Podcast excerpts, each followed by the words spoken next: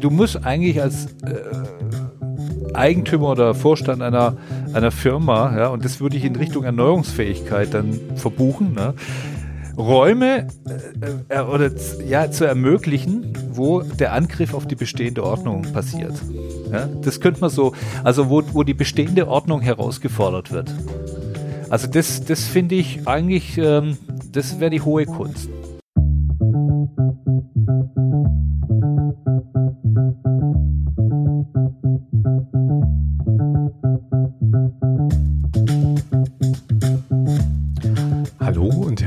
Willkommen zu Kluges aus der Mitte, dem Podcast von und mit Sabine und Alexander Kluge.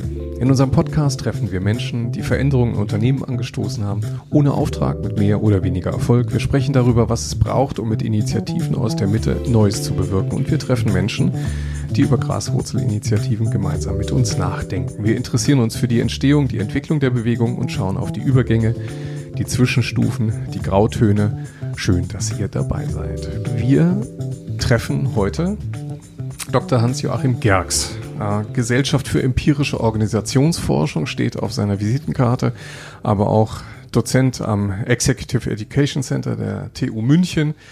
Äh, Gastdozent an der Uni Heidelberg habe ich gelesen, also sehr umtriebige äh, Positionen, die du einnimmst, unter anderem natürlich auch Organisationsentwickler, wie ich gelesen habe, auch bei der Audi AG. Ähm, uns bist du vor allem begegnet als Autor von äh, Die Kunst der kontinuierlichen Selbsterneuerung, ein Buch, was wir gerne auch immer empfehlen und äh, auch in unserem Buch auch erwähnt haben, weil du uns ein paar ähm, sehr hilfreiche Anregungen gegeben hast. Also erstmal herzlichen Dank, dass wir bei dir sein dürfen. Ja, gerne. Ja, ähm, ja Hanjo, wer, wer bist du? Ähm, wie bist du der geworden, der du bist? Und warum hat dich dieses Thema Selbsterneuerungsfähigkeit von Organisationen gepackt? Ähm, ich habe mir gerade noch mal überlegt, warum, wie bin ich geworden zu dem, der ich geworden bin? Und mich hat die Informalität von Organisationen eigentlich am Anfang im Studium interessiert, mhm. weil es ist ja immer so schön, formale Organisation, wie ist der Aufbau, aber das Leben hinter der Kulisse, das ist eigentlich das Spannende. Das mhm. war das äh, Interessante. Also das Leben neben der rationalen Organisation, die Irrationalität von Organisation, die Mikropolitik von Organisation, Vorderbühne, Hinterbühne. Ich bin Soziologe, Irving, äh, Irving Guffman, wir alle spielen Theater. Mhm. Da spielt die Hinterbühne eine ganz zentrale Rolle. Ja? Und mhm. äh, wir gucken in der klassischen BWL, das wird mich weniger interessieren, also ja, die die, die, die klassische BWL, es gibt aber auch sehr, sehr gute äh, Betriebswirte, mhm. ähm, äh, da guckt man natürlich auf die rationale Organisation und alles ist rational. Und das Irrationale hat mich als Soziologe interessiert. Ne? Mhm. Also das ist schon, da sind wir schon beim Thema informelle. Ähm, wir kommen zum Thema Graswurzel, die ja als informelle äh, Idee ist. Ich habe mich auch eine Zeit lang übrigens mit sozialen Bewegungen beschäftigt, mhm. weil wir da äh, an der Uni Jena, wo ich promoviert habe, einen äh, sehr renommierten Forscher dazu hatten. Und äh, also auch das ist informell. Was kommt von unten, was ist Gegenbewegung äh, etc. Also das, was hinter der offiziellen Kulisse läuft, das hat mich im Studium sehr interessiert. Mhm. Ne? Und äh, ich bin dann aber vielleicht ganz kurz, um den Bogen zu schlagen, ich bin dann äh, nach meinem Studium äh, in, in Erlangen ähm, im Bereich Arbeits- und Industriesoziologie verblieben, bin dann nach Jena gegangen, habe mich dort mit der ganz großen Transformation beschäftigt, nämlich äh, der gesellschaftlichen Transformation oder dem, dem Merger äh, von mhm. zwei Staaten, den wir wow. jetzt ja zum 30. Ja. Mal mhm. feiern. Ja. Mhm. Und äh, das war natürlich eine, für einen Sozialwissenschaftler eine einmalige Chance. Ja. Mhm. Sowas kriegt man einmal ja, im Leben. Ne? Mhm. Und äh, danach äh, schon parallel bei Siemens äh, in der Transformation, nämlich von äh, im Lernen, also in der fachübergreifenden Weiterbildung gearbeitet, als Werkstudent, aber dann später auch als, äh, als freier Berater während der äh, Uni-Zeit. Mhm. Ja, und dann äh, war ich in der Beratung. Ich habe mich also immer mit Transformation beschäftigt, Personal- und Organisationsentwicklung, dann bei Audi und äh, parallel immer aber auch äh, an der Uni wissenschaftlich mit dem Thema begleitet. Mhm. Ja. Ja, und äh, Alexander, du hast gerade noch mal erwähnt, dass wir, Hanjo, auf dich eigentlich gestoßen sind, unter anderem äh, aufgrund deines Buches Kunst der kontinuierlichen Selbsterneuerung. Äh, Im Vorwort referenzierst du da noch mal auf äh, die 80er, 90er Jahre, da gab es mal ein bahnbrechendes Werk. Ich habe in den 90ern Betriebswirtschaft studiert und in Search of Excellence mhm. war natürlich genau. genau. eins der Standardwerke, mhm. nämlich was macht eigentlich Unternehmen erfolgreich? Und ähm, ehrlich gesagt zerlegst du dieses Narrativ der erfolgreichen Unternehmen in deinem Vorwort und sagst, ähm, all diese exzellenten Unternehmen, um die es eigentlich in diesem Buch geht, die gibt's eigentlich alle gar nicht mehr. So exzellent waren sie dann offenkundig mhm. doch nicht. Und demgegenüber stellst du Beobachtungen in Unternehmen. Du hast so eine, so eine random Gruppe, glaube ich, von zwei Hände voll Unternehmen, wo du auch ganz klar sagst, das ist nicht unbedingt jetzt äh, eine breite wissenschaftliche Basis, aber es, es gibt immer wiederkehrende Elemente, die doch zeigen, dass Unternehmen die offenbar diese Elemente in ihrer mhm. Struktur, mhm. in ihren Verhaltensweisen, in ihrer Kultur aufweisen, dass die offenbar überlebensfähiger sind als andere. Und es ist eben nicht dieses Exzellenzdenken 80er, 90er Jahre, sondern es sind andere Elemente. Genau. Also ich habe untersucht, ich habe zehn Fallstudien gemacht. Ich mhm. kann also habe eine qualitative Repräsentanz, mhm. aber nur für die IT mhm. für den IT-Bereich. Und da habe ich äh, Unternehmen untersucht äh, nach dem Kriterium, die mussten mindestens 30 Jahre existieren. Und in dem Bereich ist es schon relativ lang, weil da viele technologische Sprünge dazwischen waren. Mhm. Ne? Also das heißt, ähm, da ist viel passiert am Markt und wer da überlebt, ja, das war so die, ist so die These, der hat sich mehrfach erneuert und das konnte man auch nachvollziehen. Also die haben auch mehrfach teilweise ihr Geschäftsmodell verändert. Mhm. Also ähm, das waren Unternehmen, 250 äh, bis 2500, mhm. also das heißt mehr mittelständische Unternehmen. Ich kann also nichts über Großunternehmen in der Produktion sagen, mhm. ja, sondern das wäre die empirische Basis. Ne? Mhm. Aber ich konnte nachweisen, ja, es geht, weil zu Beginn meiner Forschung habe ich mal natürlich Literatur gesichtet und da sagten viele im Change, ohne Case for Action, Burning Plattform, mhm. ähm, äh, Druck von außen, Change-Formel geht eigentlich keine genau. Veränderung. Ich Kotter, muss, erste Stunde, ich, ich muss eine Krise, Minute, genau. genau. Kotter, genau, ja, Kotter, genau. Ja. Äh, Christensen oder wie sie mhm. alle heißen. Mhm. Also ich sagen, äh, und es geht nicht ein bisschen in den Beraterkollegen äh, unterhalten, sagen, nee, also vergiss es, äh, es funktioniert nicht. Ja? Ich habe nicht aufgegeben, weil es natürlich attraktiv ist, darüber nachzudenken, dass sich jemand oder eine Organisation verändert, ohne dass ein Druck Druck da ist. Mhm. Ne? Das mhm. ist der Impuls, ist ja, ja, das ist so. Ähm, und äh, in der Tat habe ich welche gefunden. Okay. Ja? Ich bin mhm. aber jetzt skeptischer geworden wieder. Okay. Ja?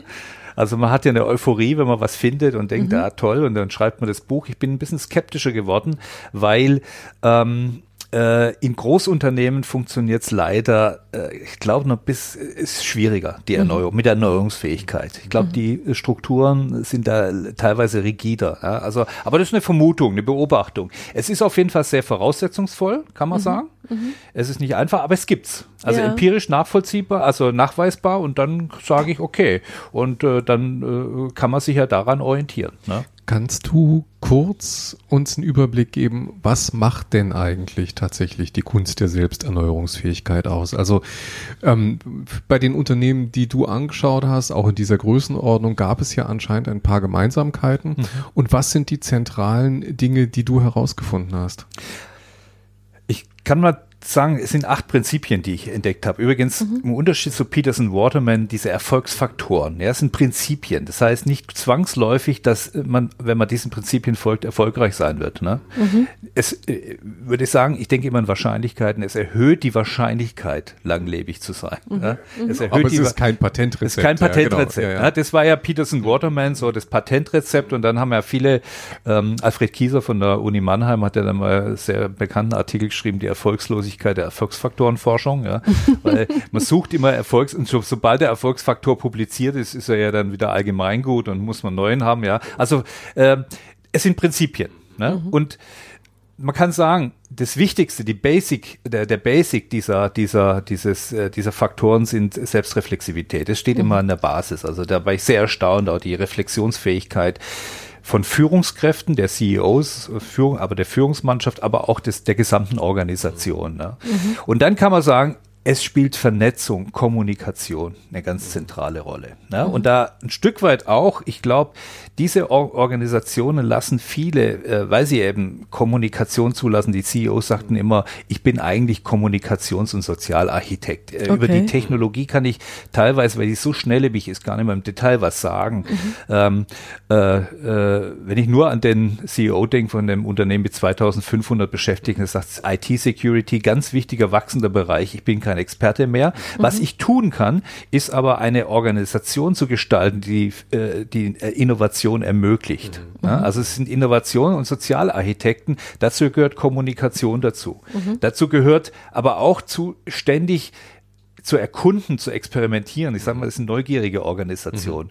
Und dazu gehört aber zum Experiment gehört immer die Fehlerkultur. Mhm. Also eigentlich nichts Neues. Mhm. ist der mhm. Forschungskreis. Mhm. Ne? Ja, das ist im ja. Grunde genommen alles äh, PDCA-Zyklus. Mhm. Es ist eine alte Figur, aber mhm. die leben diese, äh, diese, diese, diese Figur sehr, sehr schön ne? Mhm. und erneuern sich iterativ äh, äh, ständig. Ne? Also als ich sage ja zum Schluss, es ist auch eine Daueraufgabe. Also Erneuerungsfähigkeit ist eine, ist eine, ist, ist eine Sisyphus-Arbeit. Also sobald ich den Stein ja, hochgeholt habe, fänge ich ne? wieder an. Ne? Also das war ein Originalzitat eines, eines Vorstandsvorsitzenden eines Vorstands oder eines Geschäftsführers, der sagt, daran muss ich Spaß mhm. haben. Mhm. Ständig hochzurollen und dann mhm. es wieder von vorne mhm. an. Ne? Naja, und interessanterweise aber auch die Mitarbeitenden hinter dieser, äh, hinter diesem Konto Kontinuum mhm. scharren zu können oder äh, gewinnen zu können dafür, weil ähm, wir hören an verschiedenen Stellen, dass die Menschen in der Organisation oft äh, müde und erschöpft sind von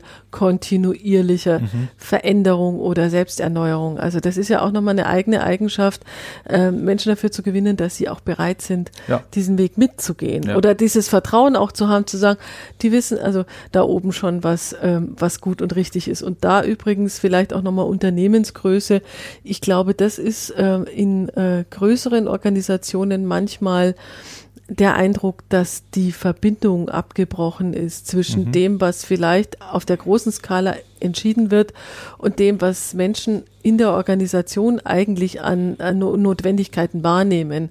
Und vielleicht ist es deswegen äh, also, ja. ne, mhm. die, deine, deine, deine Zweifel, ob das in der großen Organisation eigentlich so realisierbar ist. Vielleicht liegt es auch an diesem Disconnect, mhm. wahrgenommenen Disconnect zwischen Mitarbeitenden und Entscheidern. Da wäre jetzt tatsächlich natürlich genau die Frage, wie schafft man denn dann Organisationen, die das können? Also äh, wichtiges Prinzip sagst du, Selbstreflexion mhm. stärken, ne? Kommunikation, Vernetzung. Mhm. Ähm, wie kriege ich das hin? Also wo, wie verankere ich das in der Organisation, dass diese Prinzipien auch wirklich ähm, gelebt werden können? Was ist aus deiner Erkenntnis, aus den Gesprächen äh, da herausgekommen?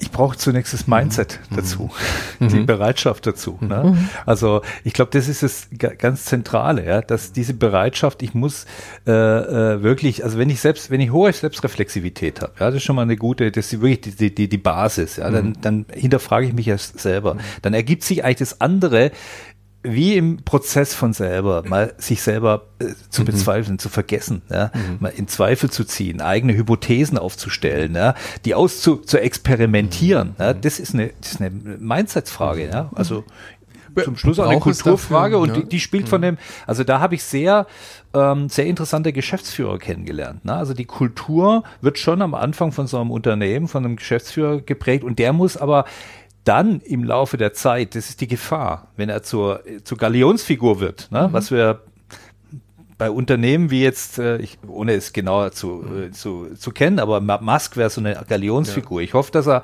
eine Organisation baut, die auch selbst sich erneuert. Mhm. Ne? Mhm. Und das machen die. Mhm. Ja? Also sie sagen, und da sind wir eigentlich bei dem Thema Grassroots schon. Mhm. Die sagen, ich ermögliche Räume, wo was passieren kann.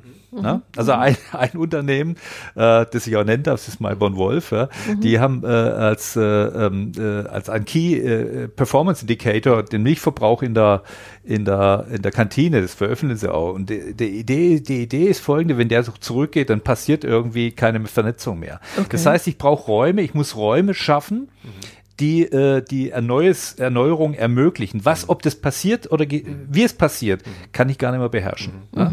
Also ich schaffe bewusst informelle äh, Räume, ja, die aber von dem Formellen abgekoppelt sind. Ne? Das ist super spannend. Ne? Also wir, ich, wir kennen Mayborn und Wolf ja auch ganz gut ja? und äh, auch deren Organisationsform, die mich auch sehr beeindruckt hat, weil die ja auch nur in, in Kreisen leben und äh, nicht ja. in Kästchen, die untereinander hängen. Ähm, was ein sehr spannender Aspekt ist und äh, wir waren auch neulich, weil das Thema Raum uns auch häufig beschäftigt. Also der, der Milchverbrauch äh, zielt ja so ein bisschen auf dieses Thema auch, treffen sich da Leute. Mhm.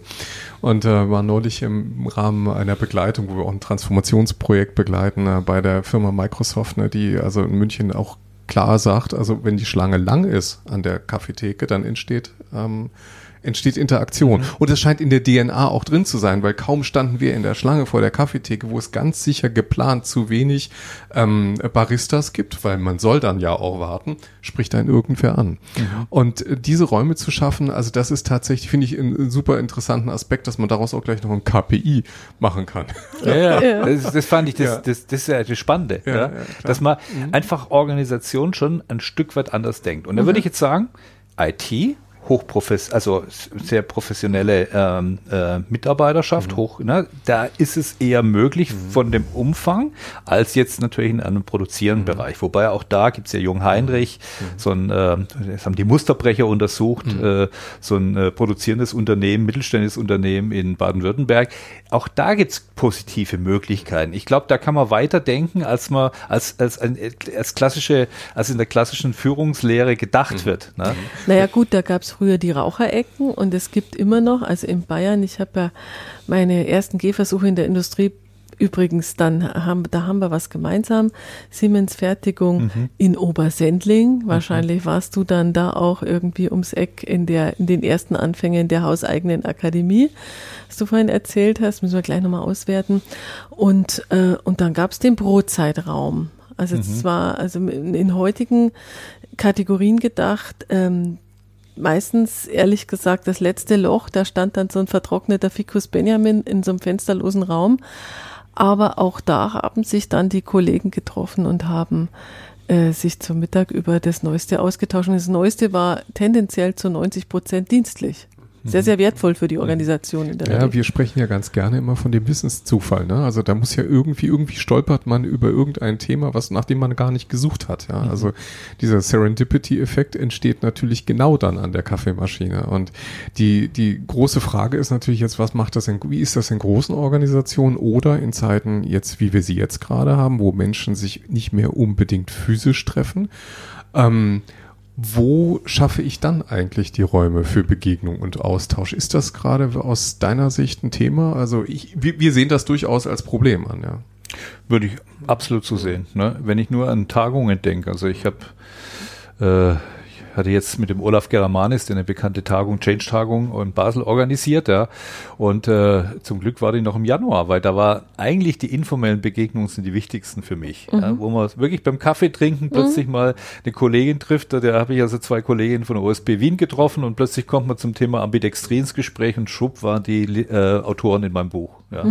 Also, und das wäre, ich mhm. glaube, in einer Online-Version so nicht, hätte nicht stattgefunden. Mhm. Sicherlich, muss man jetzt dazu sagen, über LinkedIn oder über Social Media gibt es mhm. natürlich jetzt ganz neue Verknüpfungsmöglichkeiten, wo auch viel entsteht. Ne?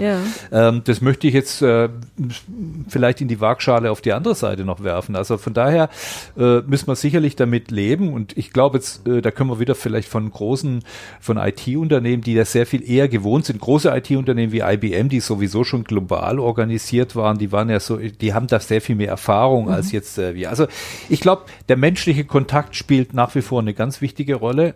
Absolut, wir müssen ja. es halt damit äh, leben, ja, aber ich glaube, das ist schon ein Punkt, ähm, äh, wo ich sage, also ich gehe gerne auf Tagungen, aber mhm. weniger wegen den Vorträgen, mhm. ja, mhm. sondern wegen der Vernetzung. Ja. ja. Dass, dass das passieren kann, ja, das haben wir halt auch gesehen. Wir haben äh, in den Fällen, die wir uns so angeschaut haben, auch gemerkt, dass ohne das Thema auch der elektronischen, also sozialen Vernetzung vieles gar nicht möglich ist. Also dass dann Graswurzelbewegungen gar nicht die Breite erreichen können, weil der Mechanismus, Follower zu finden und vielleicht mit äh, äh, mit Menschen gemeinsam dann gemeinsames Interesse zu vertreten und das wirksam auch in Breite zu vertreten, ähm, ist für große Organisationen gar nicht möglich ohne irgendeine mhm. Plattform. IBM ist natürlich ein Beispiel, die schon relativ lange soziale Plattformen intern ähm, ausgerollt haben, aber wir kennen halt wahnsinnig viele Unternehmen, die haben solche Plattformen zur Vernetzung gar nicht. Findet es vielleicht dann auf LinkedIn mhm. statt, aber intern nicht und diese Schwierigkeiten, die rächen sich natürlich in einer Situation, wie wir sie jetzt gerade haben, wo dann Menschen Wirkung erzielen wollen. Und wenn ich jetzt mal so drauf gucke,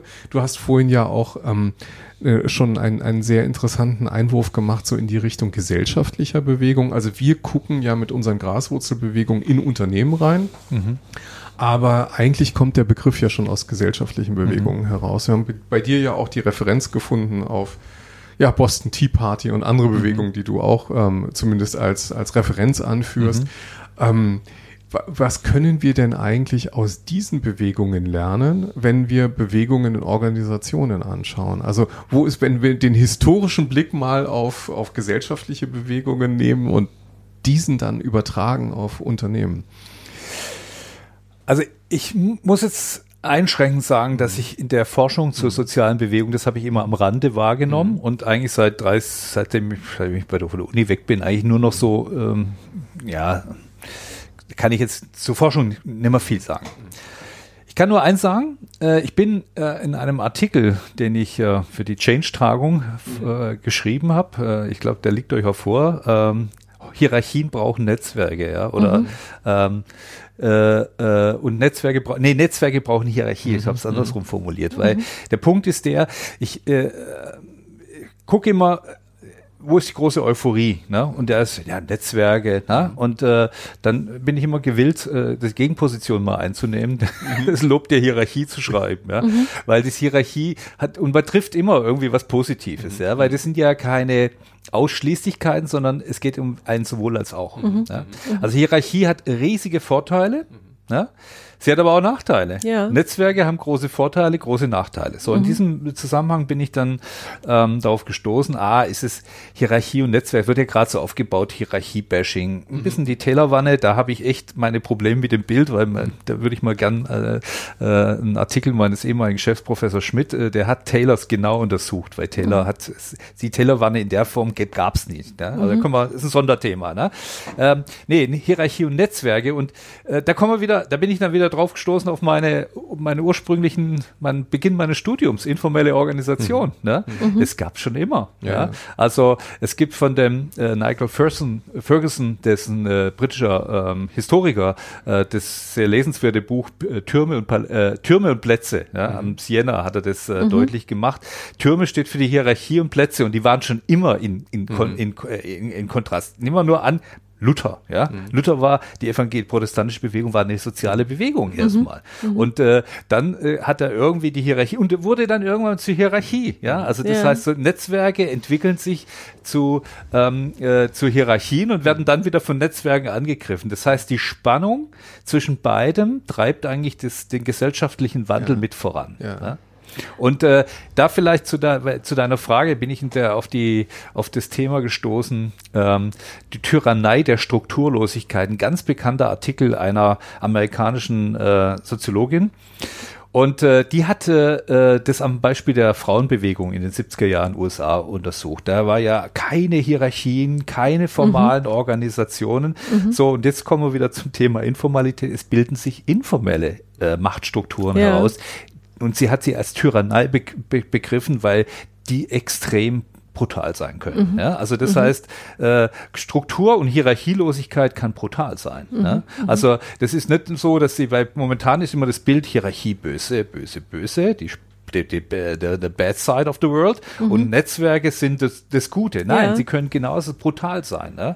Ja. Äh, und äh, das ist so äh, im Grunde genommen so, das, das, das war für mich, also soziale Bewegungen werden, beginnen meistens strukturlos, aber sie entwickeln dann irgendwann mal Strukturen, äh, um wenn sie größer werden. Ne? Ja. Kann man bei den Grünen ja ganz gut untersuchen, etc. Ne? Also da, da hat der Kollege aus Jena damals seine Untersuchung gemacht am Beispiel der Grünen, ja? wie sie die zum Partei und mit dem Problem des Parteiwerdens. Ne?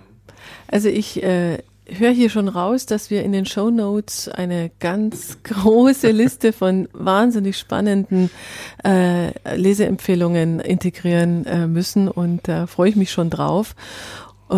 Punkt zwei, ich erlebe auch gerade eine Renaissance der Hierarchie als Organisationsform. Man, äh, solange wie wir jetzt Hierarchie gebasht haben, äh, so viel genauer schauen wir mit in der Zwischenzeit drauf und verstehen eigentlich, für welche, welches Problem sie tatsächlich in menschlichen Zusammenleben löst mhm. und wie man sie vielleicht gestalten und kombinieren kann äh, mit anderen Organisationsformen, damit das irgendwie lebbar und funktionabel ist. Und funktionabel, um wieder aufs Unternehmen zurückzukommen, heißt ja immer auch wirtschaftlich funktionieren. Jetzt hast du vorhin gesagt, es gab und es oder Selbsterneuerungsfähigkeit heißt, dass ich Türme, aber eben auch Plätze mhm. in der Organisation, also äh, zulasse, fördere, ohne zu wissen, passiert da was, was passiert, da geht es in irgendeine Richtung, die mir als Organisation dienlich ist. Und gleichzeitig habe ich als Unternehmen natürlich einen wirtschaftlichen Zwang, im schlimmsten Fall einen Eigentümer, der heißt Aktionär oder irgendwie anders, Investor, mhm. und der schaut drauf und sagt, hm, die Risikostruktur in der Organisation, wo es ganz viele Plätze gibt, ähm, die ist vielleicht unendlich viel höher, weil ich als Investor gar nicht weiß, was da mit meinen Mitteln passiert und eigentlich die Leute, die ich dafür äh, einsetze, nämlich die, das Management, die Leaders, die wissen es eigentlich auch nicht. Die haben ja ganz bewusst diese Plätze geschaffen. Sprich, die Plätze, also stellvertretend mhm. für die informellen Zonen, stellvertretend für Graswurzelinitiativen, äh, schaffen auch eine hohe äh, eine, ein hohes Maß an Unsicherheit, an Unkontrollierbarkeit. Und trotzdem haben wir gesagt, aber das ist wünschenswert, das ist erstrebenswert, diese Unkontrollierbarkeit. Und in der anderen Seite der Waagschale liegt dann aber die Wirtschaftlichkeit, also diese Unkontrollierbarkeit in Kauf zu nehmen. Also du klar, das sind Risiken, aber auch Chancen. Mhm, mhm. also so haben wir die äh, in, mein, in, meiner Befragung das natürlich mhm. argumentiert. Die waren natürlich, waren alles sehr nach 30 Jahren erfolgreicher Unternehmensführung waren das Leute, die mussten immer arbeiten, ne? mhm. um es gelinde zu sagen. Ähm, nee, sie sagten, das, äh, äh, ich, ich schaffe natürlich auch eine Chancenstruktur, ne? Mhm. Ermöglichung, da kann auch was in die Hose gehen. Ja. ja. Ganz klar. Also wenn ich informelle, ich muss natürlich gucken, äh, informelle bedeutet auch immer, es braucht Zeit, Kosten etc., aber es produziert ja auch was. Mhm. Ne? Also ähm, das ist, wir hatten das im Vorgespräch, äh, de, de, de, de, die Kommunikation im Raucherhäuschen, ne? Ja. oder da passiert ja meistens ganz viel. Mhm. Ne? Da passiert ganz viel äh, im Informellen, wo über Arbeit diskutiert wird. Ne? Mhm.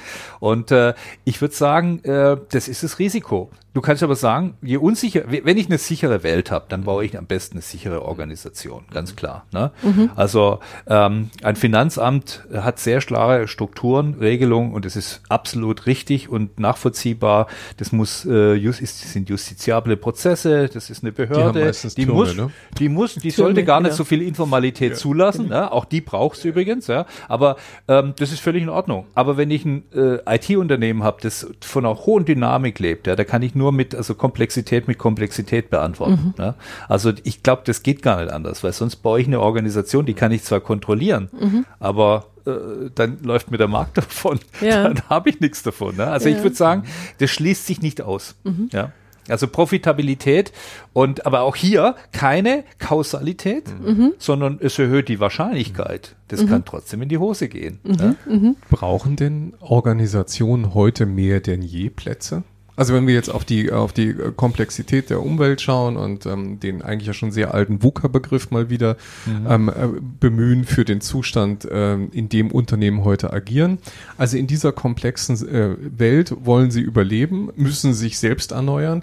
Brauchen sie dann mehr Plätze? Ja, hm. Eindeutige Frage. Ja. Es hat ein bisschen mhm. was mit meinem neuen Buch zu tun, mhm. Ambidextrie, mhm. ja, wo ähm, auf der einen Seite brauche ich für das mhm. Kerngeschäft, das mhm. läuft, da brauche ich klare Strukturen, mhm. Rollen, aber ich brauche neue Plätze, wo Neues entsteht. Und ich glaube, das sind Plätze, wo was Neues entstehen darf. Und das kann ich nicht planen. Also die Idee, übrigens Innovations Innovation zu managen, ja, halte ich für ein bisschen skurril. Okay. Also gelinde Okay. gesagt. Also das ist, weil wir haben vorher über Serendipity gesprochen, das passiert halt manchmal. Und ich muss äh, die Möglichkeitsstrukturen schaffen. Das kann ich, aber ich kann es nicht managen. Also ich weiß noch, wir haben in den 90er Jahren da ähm, äh, Forschungsprojekte gehabt und da war ja wie Innovationsmanagement, den Prozess genau und dann managen. Ja. Genau. Mhm. Das kann ich für bestimmte Innovationen. Das sind so, ähm, also so äh, kleinere Innovationssprünge, äh, kle- keine Sprünge, sondern kleinere Weiterentwicklungen der Produkte. Da geht's. Aber große Sprünge kann ich nicht so machen, so managen. Ne? Ja, das ist ein ganz interessanter Aspekt, weil den haben wir unter anderem in unserem Podcast mit dem Tobias Leisgang, ein Innovationsmanager, damals bei Hewlett Packard besprochen, der sagte, ja, die großen Innovationssprünge, die werden ja, da Texas Instruments, so- sorry. Also äh, die finden irgendwo im, im Kilby Lab in den USA statt, aber die ähm, nur die inkrementellen Verbesserungen, die werden irgendwie gemanagt bei uns und der hat einen Punkt dagegen gesetzt und hat gesagt, nee, also wir gründen jetzt mal eine Graswurzelbewegung für, da- damit wir mal über diesen Tellerrand hinausschauen. Ne? Und das hat er eben auch im, in, dem, in der informellen Organisation vorangetrieben, um da neue Ideen zu generieren, also um da auch wieder Sprünge zu machen. Ähm, und das wäre natürlich jetzt auch gleich vielleicht der Aspekt, den wir mal beleuchten könnten. Ähm, wenn wir in, in diesen Lücken zwischen den Bauplänen schauen, in zwischen die Baupläne schauen, die Baupläne von Organisationen, dann müssten wir uns eigentlich fragen, wenn jetzt so ein gestandener Manager, wie der mit dir gesprochen hat, ein Firmeneigentümer, der das lange betrieben hat, diese Lücken schafft, was würden wir denn jemandem raten, der ähm, solche Lücken, also solche Plätze bauen muss? Also er, er lebt in Türmen und Plätzen, Ja, die ja. Plätze müssen irgendwie entstehen. Ähm, äh, was können wir denen mitgeben? Ich würde sagen, Mut zur Lücke. Ja. okay. ja. Mut zum Das Platz. bricht eigentlich ganz gut. Mut zur Lücke, weil ich kann ja nur, also ich kann dieses, äh, diese informelle äh, Vernetzung, die kann ich, da kann ich nur die Möglichkeitsraum schaffen. Ob die Menschen das nutzen oder nicht. Ähm, ich würde ihm sagen, experimentieren Sie. Also ich würde sagen, die, die, die, die, die, äh, Schlaufe der Erneuerung, ja, die ich da mit meinen acht Prinzipien definiert habe, durchlaufen für das Ei auf einer Metaebene, ja. Äh, einfach mal experimentieren. Ja. Wie, wie schaffe ich das? Ja. Ja, also ich glaube, da gibt's jetzt keinen Bauplan, wo ich sage, für die und die Kultur, der, es muss kulturell angepasst sein, ja. wie viel, wie viel Hierarchielosigkeit verträgt die, die Organisation? Ne? Also ich möchte euch nur mal eins sagen, wir haben, ähm, ich hatte, als ich in Ostdeutschland äh, äh, geforscht habe, da haben wir ähm, äh, zwei, drei Industrien beforscht. Das ist Automobilindustrie, wir hatten, oder Fahrzeugindustrie, dann hatten wir die, ähm, die Porzellanindustrie, weil wir in Thüringen waren, und wir hatten den Maschinenbau. Ne? So, und es war äh, Porzellanindustrie, da kam ein äh, Maschinenbauingenieur, ähm, äh, Ingenieur, der hat es gekauft, ja, als sie als Vorstand, mit, kam aus dem Westen, aus dem damals schon fortschrittlicher Maschinenbau, ne? sehr viel Partizipation. Ne? Der kam nach Osten, in Osten, Thüringen, direkt nach der Wende und wollte partizipative Ansätze. Und dann haben wir eine Befragung der Mitarbeiter gemacht und die haben das als Verantwortungszumutung empfunden. Also das heißt, der delegiert an uns die Verantwortung, aber wir verdienen ja gar nicht äh, äh, so viel. Das soll, er soll es möglichst selber machen. Das heißt, es ist immer auch eine kulturelle Passung, die da sein muss.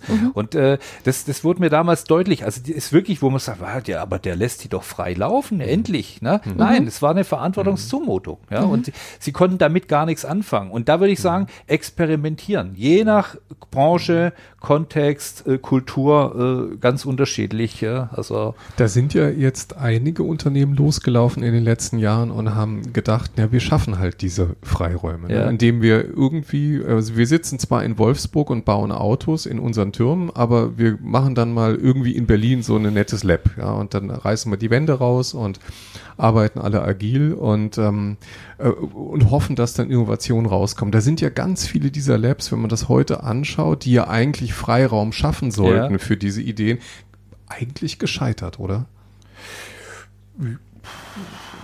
Ja, also traue mir da jetzt, äh, weil ich es nicht untersucht habe, kein so empirisch fundiertes, Be- aber ich glaube ja, das sind viele gescheitert. Ich glaube, dass viele auf Feigenblätter äh, waren. Ne? Also man musste sich ja irgendwann mal, nachdem äh, Christoph Käse äh, als äh, großer Vordenker eingeladen, dann konnte man ja gar nicht mehr aus, sich sowas zu, zu bauen. Ja, Die Frage ist, wie es integriert. Das ist übrigens Genau, ein Thema, was, mit dem wir Thema. uns bei Ambidex, in dem Ambidextrie-Buch beschäftigen. Also ich brauche Manchmal ist es sinnvoll, das wirklich zu trennen, mhm. dass es dort wachsen kann, mhm. aber dann wieder zu reintegrieren. Mhm. Ja? Und es braucht auf jeden Fall Attention und mhm. Geld. Mhm. Ja? Und da bin ich mir bei manchen Labs, Labs ich glaube, das sind mehr Weiterbildungseinrichtungen, also wo ich einfach agile Methode, hatte auch ihren Wert, ne? aber ja, dass da richtig neue Produkte entstehen, hatte ich äh, bin Oft ich frage manchmal, manchmal zu bezweifeln. Ja. Ja. Fehlte dann wahrscheinlich genau wieder diese Verbindung zurück mhm. zum, zum, äh, zur also, Heimatorganisation, dass der Wissenstransfer gesichert wird. Aber was du da hattest, im Gegensatz zu den ähm, Mitarbeitern, die sozialisiert waren, vielleicht in der ehemaligen DDR, die eigentlich zu, das als Zumutung empfanden, da hattest du ja genau die anderen. Ja, also da ja, genau. ja doch die vollbärtigen ähm, äh, äh, Nerds in Berlin und wollen eigentlich genau das Gegenteil. Und da gab es dann keine Verbindung offensichtlich wiederum. Also den, das ist den, übrigens äh, ein Punkt, den wir äh, stark in dem neuen Buch herausarbeiten. Also das habe ich mit dem immer einem Planungsleiter von Audi geschrieben, dem Arne Lackheit. Und, weil der war für mich immer der, der Prüfstein, weil ich war ja immer nur Wissenschaftler und Berater und äh, nie Führungskraft. Und er sagt, äh, der, der, der hat das Thema sehr angetriggert. Und der Punkt war, wir sind immer stärker drauf gekommen. Es ist eine Mindset-Frage, mhm. zwischen den beiden Welten zu verbinden. Mhm.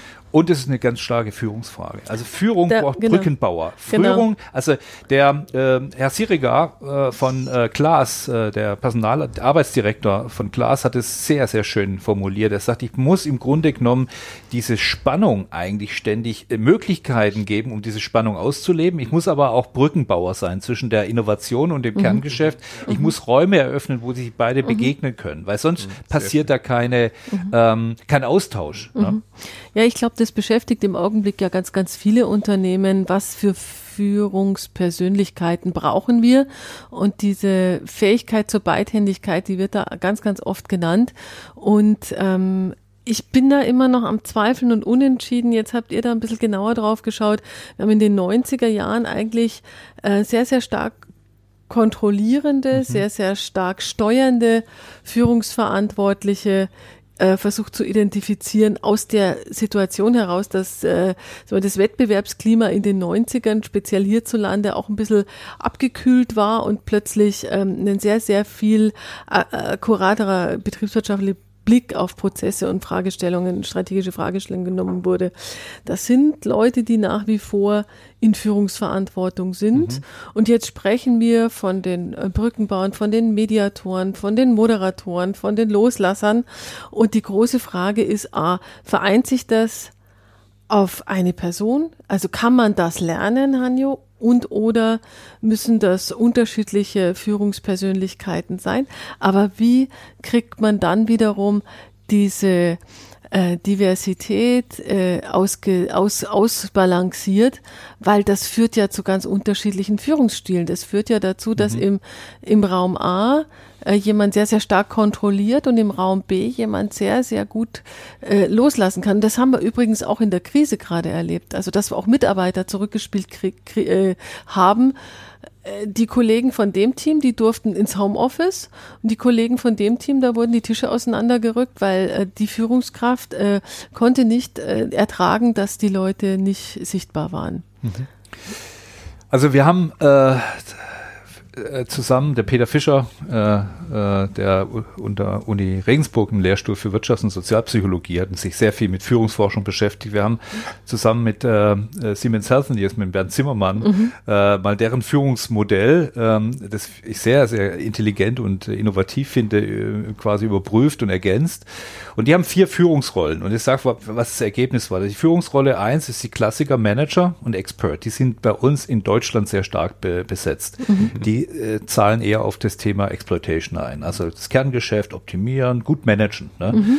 Ähm, die zweiten sind Coach und Leader mhm. auf Innovation und dann Kohäsion herstellen, mhm. also äh, Mentor etc. Ne? Das waren die, das hat sich bestätigt, dieses Modell. Äh, da gibt es übrigens ein Vorläufermodell von Cameron Quinn, das ist ein Acht-Rollen-Modell, also wir nennen es vier mal zwei Rollen, weil es sind äh, im Grunde genommen die vier Rollen sind aufgespalten. Das ist wissenschaftlich überprüft, dass die äh, äh, besser, also also die, das, das, es ist äh, eine höhere, äh, eine höhere Unternehmenserfolg mit diesem Führungsmodell einhergeht. Ne? Mhm. So, also gibt's empirisch äh, gute Hinweise dazu. Also es scheint äh, auf jeden Fall ein Erfolgsmodell zu sein, mhm. so könnte man sagen. Mhm. Immer Hypothesen. Ne? Ich, bin, mhm. ich, ich, ich denke nie in Wahrheiten. Ne? Äh, für mich ist immer ein Punkt, äh, die Wahrheit ist die Erfindung eines Lügners von äh, Heinz von Förster, also nicht von mir, ja. Mhm. Weil das finde ich jetzt äh, ganz wichtig, weil es sind Hypothesen. So, mhm. okay. Also dieses Vier-Rollen-Modell, ähm, das äh, bei Siemens Healthineers finde ich sehr intelligent gelöst. Ja? Ähm, wir haben das dann ein bisschen unterlegt und wissenschaftlich äh, äh, nochmal hinterfragt ich habe dann, da, da kam genau diese Frage, können denn alle das machen? Da sagt mhm. der Peter vom Prinzip ja, es ist ein Rollenmodell. Also kein Persönlichkeitsmodell, sondern ein Rollenmodell. Mhm. Ich äh, übernehme dann die Rolle. Er meint nur, es ist natürlich, es hat Grenzen. Ne? Ja. Und diese Grenzen kannst du heilen, indem du Führungsteams äh, ja. bildest, die unterschiedliche Rollen ja. besetzen. Also wenn ich jetzt äh, ein Führungsteam habe, wo nur Innovators drin sind, ja, dann äh, ist es eine ungünstige Konstellation. Mhm. Oder die kann in manchen Phasen des Unternehmens sehr, sehr positiv mhm. sein, mhm. aber wenn es dann im Lebenszyklus mal woanders mhm. hingeht, dann brauche ich vielleicht mehr Manager. Mehr ja? Stabilisierung. Genau, mehr mhm. Stabilisierung. Das ist sehr schön am Fall von Apple untersucht, ja, dass Steve Jobs am Anfang äh, sehr gut war. Als Apple gewachsen ist, war dysfunktional. Da wurde er dann auch entlassen und dann wieder mhm. geholt. Ne? Also mhm. das ist so, äh, also es geht, es geht, ne, sagt der Peter, mhm. aus, aus der psychologischen Forschung heraus, aus seiner Erfahrung. Es, es geht. Ich glaube, es macht Sinn. Ne? Ja. Und es gibt ich glaube, ganz gute Beispiele dafür. Also ohne ihn jetzt zu mögen, aber die, äh, der Bezos ist mhm. so einer. Ne? Der auf der, auf der einen Seite äh, ähm, äh, geht er, kommt er aus der Logistik und da geht es um jeden Cent. Ne? Mhm. Und dann geht er in die nächste Tür, in die nächste Meeting, da geht's, da investiert man mal eine Milliarde in ein Startup, mhm. wo man nicht weiß, was rauskommt. Mhm. Ja? Mhm. Und äh, in unserem Buch haben wir auch ein Beispiel, das ist der Herr Schröder, das ist der Geschäftsführer der DATEV. Ja? Der sagt, oh, eigentlich Ambidextrie auch nichts Neues. Ja? Er sagt, bei Gartner ist es Modus 1 in der dis, diese duale IT, ja? Mhm. weil er sagt, zum Beispiel da, ähm, wenn ich ein Rechenzentrum, äh, wenn ich mit den Leuten rede, dann ist null Fehlertoleranz, weil ähm, die DATEV ist ein Unternehmen, das sich äh, zu Recht dafür rühmt, dass es höchste Datenstand äh, Sicherheitsstandards hat. Das heißt null Fehlertoleranz.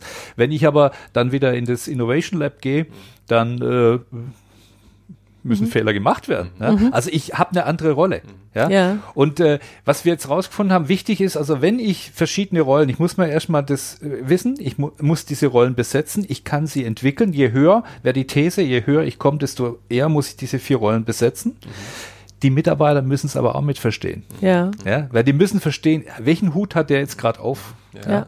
Und das, das wird noch eine spannende Geschichte, weil wenn Mitarbeiter immer was Konsistentes wollen, ja, jetzt macht er mal Innovation, jetzt gestern hat er wieder auf die Zahlen geguckt, ja, sie müssen das verstehen. Ja. Mhm. ja das Thema hatten auch in unserem Podcast mit dem Thomas Sattelberger, der sich selber auch nicht ganz sicher war, ob strukturelle oder kontextuelle äh, Ambidextrie funktionieren. Ne? Also die Frage, also die strukturelle ist ja, ist es ganz klar, wo mein äh, wo mein Turm ist und wo ja. mein äh, wo mein Platz ist. Das ist für den Mitarbeiter dann vielleicht auch ganz klar. Ich bin hier in dem Bereich des Rechenzentrums und in diesem Kontext bewege ich mich. Ja? ja. Das ist meine. Kann ich da wechseln hin und her? Wahrscheinlich ja. wird es für manche Menschen schwierig. Ja? Für die allermeisten wird es wahrscheinlich schwierig, ähm, zwischen beiden Modi einfach äh, zu wechseln. Ja? Also das könnte ich mir jedenfalls so vorstellen.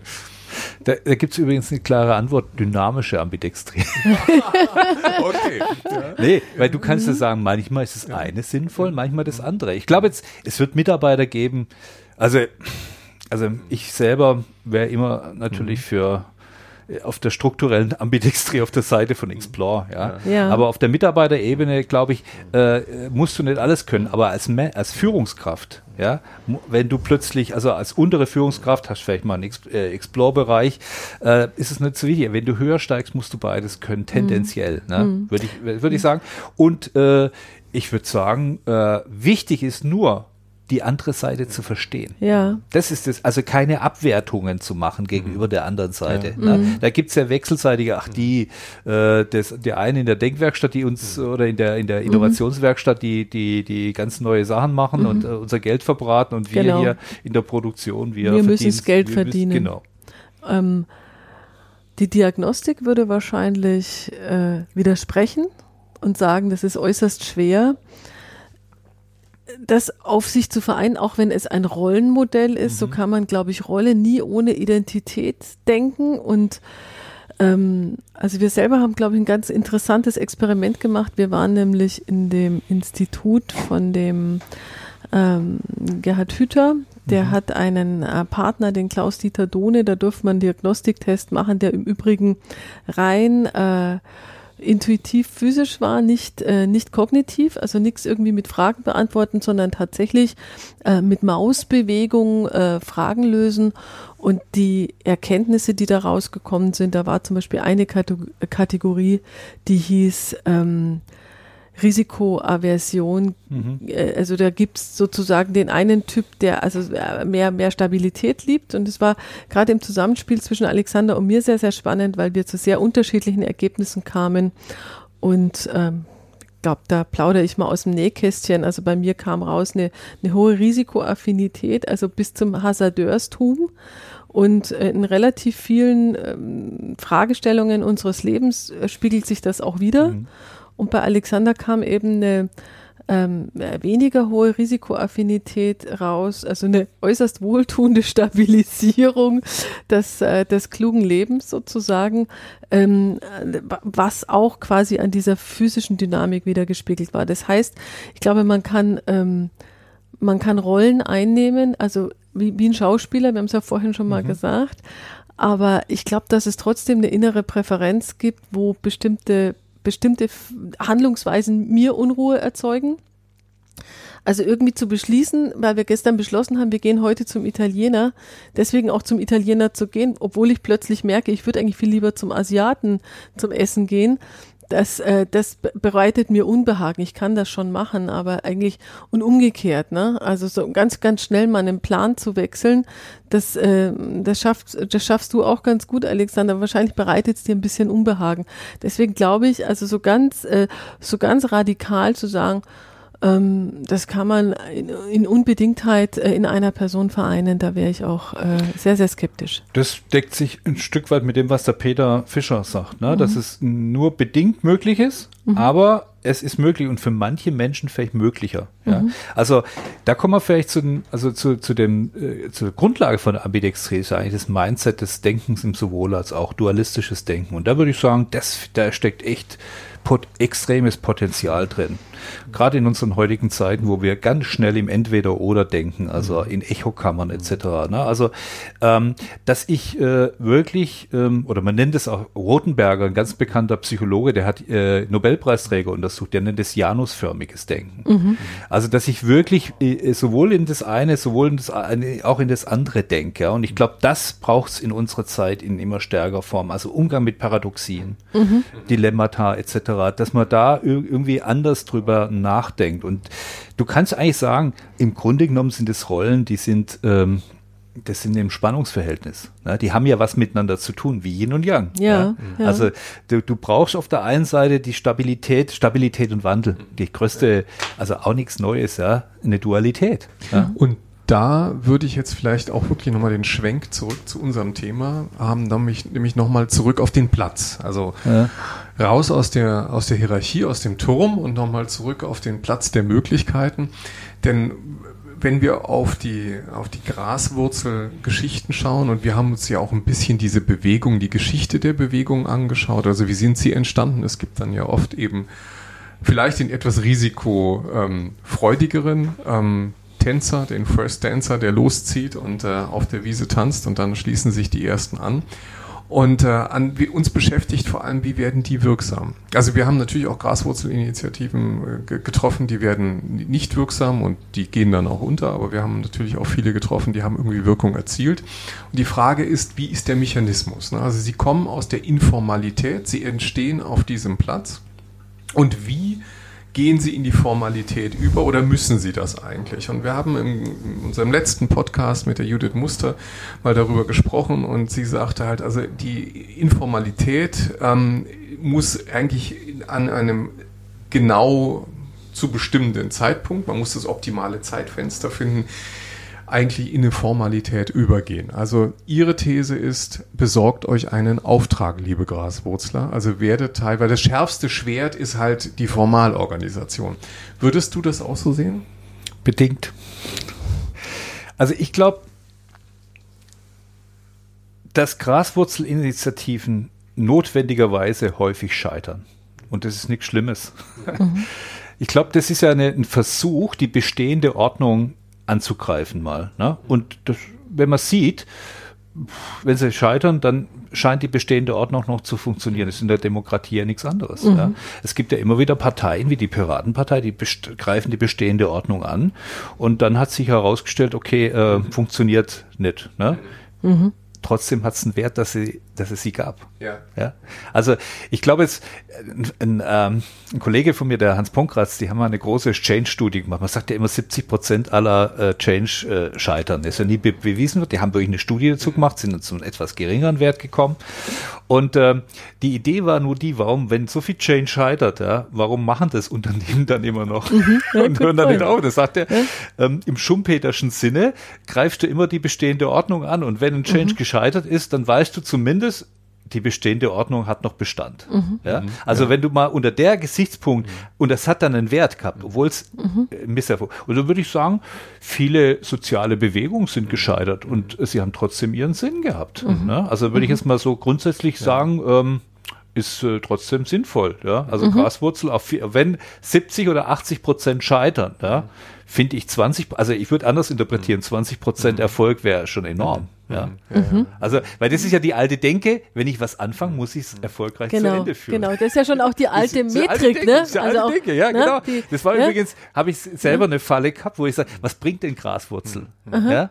Und äh, äh, als ich dann euer Buch so mhm. gelesen habe, dann denke ich mir, ja, da kam mir dann die Idee. Ja? Äh, äh der, der 80 Prozent, also, weil man muss ja auch vorsichtig sein, wenn man so ein Buch schreibt, dann muss man natürlich Erfolge und so präsentieren. Das mhm. wollen ja die Verlage und der Leser, ne? Mhm. Äh, aber da würde ich sagen, 20 Prozent, wenn, wenn 10 Prozent überleben, finde ich das schon gut. Ja, ja? Dann haben sie schon den Wert gehabt, ja? weil sie fordern was heraus und äh, ja, ne? Also ja. die, alte, die alte Metrik. Ja? Genau, ja. also die einfach auch mal über den Haufen zu werfen. Nicht? Also über Lalu kann man denken, wie man möchte, aber diesen einen Punkt, wo er sagt, wir können eigentlich den Erfolg einer, einer, einer unbekannten Zukunft nicht mit den Messgrößen oder die Probleme einer Zukunft auch nicht mit den, mit den Mitteln einer Absolut. der Vergangenheit Null, äh, lösen. Insofern ist es natürlich immer sehr, sehr äh, äh, beherzt zu sagen, und jetzt sag mal, was hat denn das eigentlich für einen ROI, wenn hier ja. sich die Leute auf den Weg ja. machen? Und ich glaube, da, da haben wir noch ein ganzes Stück Weg zu gehen, ja, um überhaupt neue Messinstrumente zu finden. Und da ist der Milchverbrauch auf dem Platz,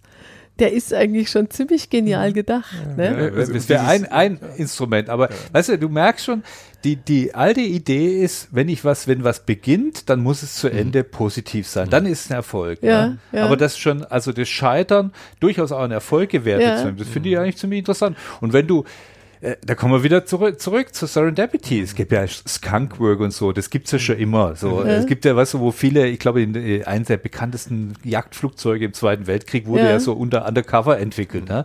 Das kannst du aber nicht planen. Ja. Weil es gab bestimmt viele Undercover-Entwicklungen, die sind kläglich gescheitert. Genau, so ja? verschwunden. Äh, die sind verschwunden und haben trotzdem ihren Wert gehabt, mhm. weil du äh, Innovation nicht planen kannst. Das ist eigentlich, was Startups machen. Ne? Das ist, ist, uns auch begegnet, also auch in dem äh, im Gespräch Gespräch, was wir ja mit den Kollegen von den Siemens Grains hatten. Ne? Also die ja letztlich es ist, sie sind vielleicht nicht gescheitert, aber sie haben sich wieder aufgelöst. Und die Frage ist halt, wie misst du da eigentlich Wirkung und Erfolg?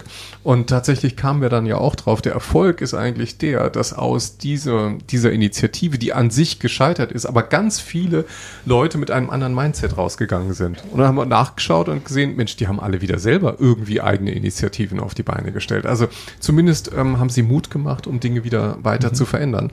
Das mhm. heißt, du kannst natürlich nicht mit der Erfolgsmetrik rangehen. Ich habe ein Interesse Interesse, ein Ziel und dieses Ziel ist durchgesetzt. Ja. Das ist in diesem Fall nicht so, aber ich habe halt Menschen mitgenommen.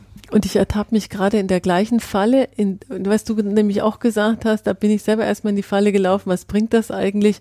Weil ähm, wir selber, glaube ich, mit so einer ganz kleinen Spur von Enttäuschung äh, oder also jedenfalls mit ne, vielleicht auch einer Verzweiflung immer gesucht haben, ja, was hat's denn jetzt gebracht, was hat's denn jetzt mhm. gebracht? Und gleichzeitig laufen wir ja alle rum, äh, wenn wir Vorträge halten und sagen Fehlerkultur, Lernkultur, wir müssen eigentlich scheitern, um anhand mhm. vom Scheitern zu erkennen, was eigentlich funktioniert. Und wenn dann 20 Prozent funktionieren, im Sinne von mir aus der alten Metrik, weil nur so kriegt es ja Akzeptanz, dann haben wir damit vielleicht auch tatsächlich schon äh, unserem Gesamtkurs äh, ganz klein bisschen den Gesamtkurs der Organisation vielleicht auch ein klein bisschen äh, geschoben. Und ähm, insofern, also das ist natürlich gelebte Fehler oder gelebte Lernkultur, äh, dieses Scheitern eben nicht als, äh, als negativ ähm, äh, zu verbuchen. Ja. Also du musst eigentlich als äh, Eigentümer oder Vorstand einer, einer Firma, ja, und das mhm. würde ich in Richtung Erneuerungsfähigkeit dann verbuchen, ne? Mhm. Räume äh, äh, oder ja zu ermöglichen, wo der Angriff auf die bestehende Ordnung passiert. Mhm. Ja, das mhm. könnte man so, mhm. also wo, wo die bestehende Ordnung herausgefordert mhm. wird. Aha. Also das, das finde ich eigentlich, ähm, das wäre die hohe Kunst. Mhm. Ja. ja. ja da muss ich natürlich ja. hohe Souveränität haben, ja, weil die, die an alten Machtstrukturen, das ist ja, also, lest das Buch von dem Ferguson, ne? der sagt, mhm. die alte Macht schon Kirche, ja, der, als Luther die herausgefordert hat, natürlich, da ging's, das ging natürlich darum, irgendwann mal, ähm, also die, die katholische Kirche, die natürlich mit Mächtigkeit dagegen mhm. geschlagen hat, und Luther war sicherlich nur deswegen erfolgreich, weil er auch ein guter Mikropolitiker war. Mhm. Also ohne es jetzt genau zu kennen, aber er hat sich natürlich irgendwie mächtige äh, Freunde dann auch verschafft. Ne? Mhm. Also unter den äh, deutschen äh, Fürsten und Königen und wie auch immer. Also da bin ich wirklich, jetzt davon, begebe ich mich auf glattes Terrain. ja, davon, davon ausgehen. Ich glaube, wir müssen noch einen Theologen finden und mit dem auch nochmal über Graswurzelinitiativen ja, sprechen. wir haben ja auch die, äh, Aber, die Parallele weißt du, zur Kirche gezogen. Ja, die ja. findet sich ja auch bei uns im Buch. Ja, das fand ich ja ähm, eigentlich auch ganz interessant, darüber nachzudenken. Ähm, und du hast natürlich völlig recht. Ja, also er hat wahrscheinlich auch einen Freiraum gehabt, den hat er genutzt und den ja. hat er anscheinend sehr, sehr geschickt genutzt. Ja, Genau. Mhm. Viele charismatische Persönlichkeit, mhm. Ne? Mhm. aber auch der Boden der Veränderung. Also ich glaube, Luther gäbe es nicht, wenn es viele kleine andere Luther mhm. gegeben hätte. Ne? Das sind ja immer Galionsfiguren einer Bewegung. Ja. Ja. die dann das aussprechen, was viele andere denken. Mhm. Und äh, da würde ich auch sagen, äh, äh, lass das zu. Und wenn du merkst, okay, die Bewegung läuft sich tot, dann hat sie keine Anhänger. Mhm. Ja? Sie das, hat trotzdem einen Wert. Ja, ja. ja also, äh, wir, wir, wir, wir rufen jetzt also dem Management zu, baut mehr Plätze. Also schafft mehr Freiraum, Möglichkeitsräume. Mut zur Lücke. Ja, Mut zur Lücke, genau. ähm, was, was wäre dein Rat an jemanden, der selber vielleicht gerade irgendwie eine eine Graswurzelbewegung äh, in Bewegung setzt und wir also unser persönlicher Eindruck ist momentan, dass wir mehr davon sehen. Das mag mehr Sichtbarkeit sein, mhm. aber es scheint doch immer mehr Bewegung in Organisationen zu geben. Vielleicht gibt es auch mehr Plätze in Organisationen, vielleicht gibt es mehr Räume, in denen man sich treffen kann. Aber was würdest du denen mitgeben? Was würdest du einem mitgeben, der heute eine Bewegung wirksam werden lassen will? Also er braucht eine hohe Frustrationstoleranz. Er braucht eine Fähigkeit äh, schon auch äh, äh Follower mit zu, also mhm. Kommunikation, hohe Kommunikationsfähigkeit, weil er braucht mhm. ja Vernetzung, hohes soziales Kapital. Und er muss irgendwann mal, wenn er, wenn es wirklich äh, in die Machtstrukturen geht, braucht er auch mikropolitisches Geschick. Ich wollte gerade ja. sagen, das ist jetzt hast muss du auch ein Politiker sein. Ja? Also ich habe ja, ja. Äh, da muss man jetzt wirklich klar sagen, ich bin Soziologe. Macht ist für mich äh, ein ganz normaler äh, Gefüge, weil da gibt's häufig dann so, wir wollen keine Machtstrukturen. Das alte, mhm. wir wollen keine Politik betreiben. Wenn ich in eine Organisation eingreife, in eine Familie, es gibt immer Macht und äh, also Machtstrukturen und in jeder kleinen Organisation geht's irgendwann mal um Politik. Ja, mhm. die Frage ist, wie geht man damit um? Mhm. Ja, und äh, manchmal, um sich durchzusetzen, das, da braucht's halt auch Politik. Ja, also ich glaube, ich, ich weiß nicht, wie Luther war, aber ich glaube, er war, also sonst wäre er nicht erfolgreich gewesen. Oder er hat politische, er hat gute Politiker als in der zweiten Reihe gehabt, die das für ihn gemacht haben. Ne? Keine ja. Ahnung. Ja. Jedenfalls hast du jetzt damit auch das Profil eigentlich dessen gezeichnet, was eigentlich auch ein Future Leader ist, ne? Ja. Im Grunde, ne? Der muss ein Attractor ja, sein, ja, der muss ein Attractor, Attractor sein, sagen wir immer. Politiker ne? sein, er muss Politiker sein, er muss irritieren, genau, er muss irritieren. und er muss auch wissen, wann er irgendwann stabilisiert. Das ist nämlich genau. diese mikropolitische und wo Kompetenz. vielleicht dann sogar, an, wenn er das selber nicht vereint, da kommen wir wieder auf die vier Rollen, dass er dann übergibt. Ja, ja, genau. Loslässt. Also, ja. also ich glaube, genau, das würde ich ihm doch zum Schluss auch mal irgendwie loslassen können, wenn man merkt, ich finde keinen. Ja, ja.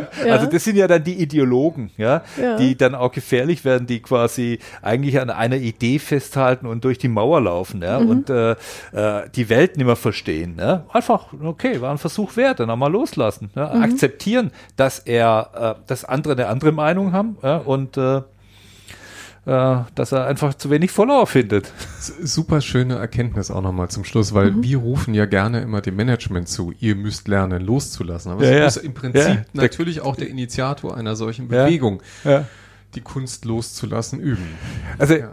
guck mal, die Piratenpartei, ja, die, äh, ich, ich, ich war äh, mal ähm, auf einer Learning Journey, habe die besucht, ja, in Berlin, ne? und äh, die hatten ja wirklich eine tolle Idee, 24-7, ständig einreichen, etc. Was ist passiert? Das hat sich, haben sie alte Strukturen wieder rausgebildet, völlige Transparenz, Untersuchungsprotokoll des Flughafens Berlin, ja, am Anfang viel Traffic, äh, dann nach 100.000 Seiten sind nur noch die Experten auf der Plattform unterwegs. Also mhm. es haben sich klassische, und das war aber trotzdem Mehrwert, das zu probieren. Mhm. Äh, ich, ich finde es auch, vielleicht in zehn Jahren nochmal probieren. Mhm. Vielleicht sind da die Bedingungen anders. Ja, ja. Ja? Also du musst, Demokratie hat eigentlich den Mehrwert, dass sie ständig sich selber herausfordert. Ja? Mhm. Das ist eigentlich, ähm, und das glaube ich, das, äh, äh, und, äh, und die, also selbst, dass die Piraten eigentlich gescheitert sind, haben sie, mehr, haben sie einen Mehrwert gehabt. Und das finde ich ist eigentlich ein schöner Gedanke, den wir auch mitnehmen sollten. Also dieses Thema, ähm, also auch sich selbst immer angreifen zu können, also diese Möglichkeiten mhm. zu schaffen. Das, was du jetzt auch nochmal beschrieben hast mit der, mit der Referenz auf die Piraten, ist auch vielleicht wieder mal probieren und scheitern der Bewegung heißt eigentlich noch nicht wirklich, ähm, dass äh, die Idee gescheitert ist. Ja. Wir können weitermachen und äh, es werden dadurch auch Ziele erreicht. Und vielleicht ist Ihre Zeit nur noch nicht gekommen. Genau. Hm? Ja. Ich glaube allerdings, dass unsere Zeit gekommen ist. Ähm, ja, lieber Hanjo, das war ein super spannendes Gespräch. Also wir werden da alle möglichen Informationen rausziehen, dich auch nochmal nach den Leseempfehlungen fragen. Die kommen dann nachher in die Show Notes. Also ganz herzlichen Dank für deine Gedanken mit rund um die Graswurzel. Ja. Ähm, ja, für uns heißt es dann auch wieder äh, auf Wiedersehen sagen. Ja, wir werden dann uns wiederhören in 14 Tagen, wenn es dann wieder heißt. Kluges aus der Mitte. Bis dahin. Ähm, ja, nochmal danke. Ja, gern. Vielen Dank. Ja, vielen Dank fürs Gespräch. Ich habe viel gelernt. das genau, und an die, an die, Hörer natürlich gerne auch die ähm, Aufforderung, auch in dein Buch reinzuschmökern, in unser Buch reinzuschmökern, natürlich auch den Podcast weiter zu empfehlen. Wir freuen uns drauf. Dankeschön fürs Zuhören. Bis zum nächsten Mal. Tschüss. Tschüss.